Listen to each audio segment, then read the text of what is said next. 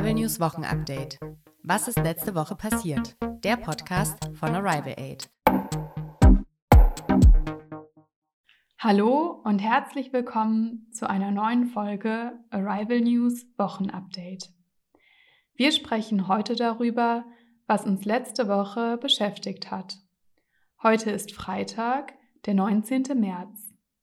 Mein Name ist Leonie und mir gegenüber sitzt meine Kollegin Sophie. Hallo Leonie. Hallo Sophie. Die Themen sind heute die Wahlen in zwei Bundesländern, ein Anschlag in den USA und mehr Gleichberechtigung in Japan. Zuerst beginnt Sophie aber wieder mit den wichtigsten Informationen zu Corona. Corona.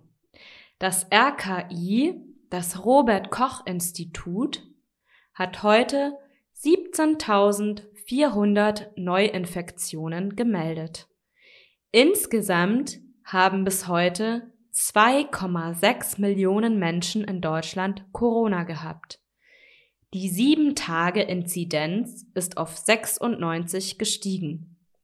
Das bedeutet, in den letzten sieben Tagen haben pro 100.000 EinwohnerInnen 96 Menschen Corona bekommen.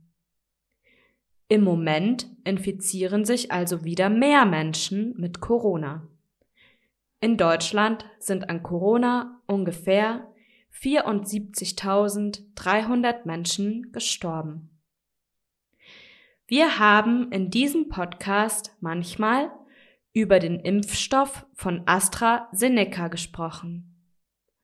Manche Leute sagen, dass der Impfstoff schlechter ist als andere Impfstoffe.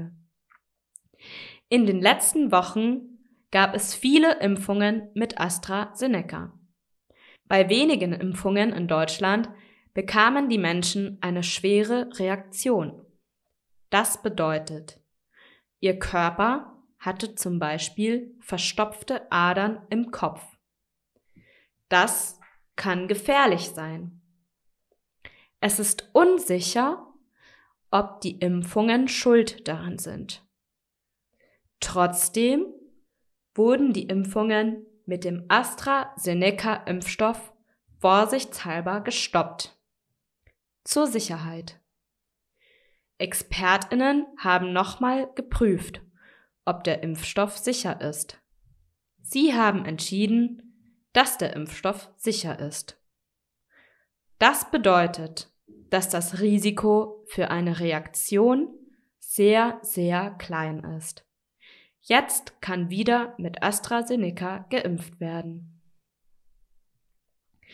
Auch aus der EU, der Europäischen Union, gibt es Neuigkeiten zum Impfen. Die EU plant einen europäischen Impfpass. Ein Impfpass ist das Dokument, in dem steht, gegen welche Krankheiten man eine Impfung bekommen hat. Wenn man gegen Corona geimpft wird, wird das in den Impfpass eingetragen. Länder könnten dann zum Beispiel eine Corona-Impfung wollen, bevor man in ihr Land reisen darf. Der Impfpass wäre digital. Man kann ihn sich vielleicht ein bisschen wie eine App vorstellen. In dem Impfpass soll auch gespeichert werden, wenn man einen negativen Corona-Test hat. Oder wenn man schon Corona hatte. Alle diese Informationen können etwas aussagen. Wie wahrscheinlich ist es, dass man das Virus weitergibt, dass man also andere Menschen ansteckt. Das Ziel der EU ist es, dass wieder mehr Menschen reisen können, wenn es den Impfpass gibt. Manche Menschen sagen, der Impfpass wäre gut, weil dann Reisen einfacher wird. Und weil viele Daten über das Virus gespeichert werden. Kritikerinnen sagen aber, dass das eben nicht gut sei. Sie sagen, dass alle die Möglichkeit bräuchten, einen solchen Impfpass zu haben. Jeder bräuchte so ein Gerät. Und man würde viele Daten über Menschen sammeln. Menschen, die Daten schützen wollen, kritisieren das. Die Gesellschaft könnte in zwei geteilt werden. In Menschen mit Impfung, die viel dürfen, und in Menschen ohne Impfung, die nicht so viel dürfen. Die Frage ist auch, ob ein Impfpass schon ab dem 1. Juni eingeführt werden soll. Bis dahin könnten zumindest in Deutschland noch nicht alle Menschen geimpft sein, auch wenn sie sich gerne impfen lassen würden. Ja, das waren die Neuigkeiten zu Corona. Und jetzt erzählt euch die Leonie etwas über Politik, über die Wahlen, die letztes Wochenende stattgefunden haben. Genau, am Sonntag wurde in Baden-Württemberg und in Rheinland-Pfalz ein neuer Landtag gewählt. Ein Landtag ist die Regierung eines Bundeslandes in Deutschland. Baden-Württemberg ist ein Bundesland im Süden von Deutschland. Dort war bis jetzt die Partei Die Grünen die Partei mit den meisten Stimmen. Deswegen durfte sie den Chef der Regierung bestimmen, den Ministerpräsidenten oder die Ministerpräsidentin. Der Ministerpräsident von Baden-Württemberg war bis jetzt Winfried Kretschmann. Bei der Wahl am Sonntag hat die Partei Die Grünen wieder die meisten Stimmen bekommen. Winfried Kretschmann bleibt also im Amt. Die Grünen setzen sich sehr für Klima und die Umwelt ein. Die CDU, die Christlich-Demokratische Union, hat weniger Stimmen bekommen als beim letzten Mal. Das ist die Partei, der auch Angela Merkel angehört. Die meisten Stimmen hat die AfD die Alternative für Deutschland verloren. Das bedeutet, ihre Wähler haben sich im Vergleich zur letzten Wahl am meisten entschieden, diesmal eine andere Partei zu wählen. Die AfD hat viele rechte Meinungen. Mehr Stimmen als beim letzten Mal haben die FDP und die Freien Wähler bekommen. In Rheinland-Pfalz hatte bis jetzt die SPD die meisten Stimmen. Und die SPD, die Sozialdemokratische Partei Deutschland, ist wieder die Partei mit den meisten Stimmen geworden. Die Ministerpräsidentin ist wieder Malu Dreyer.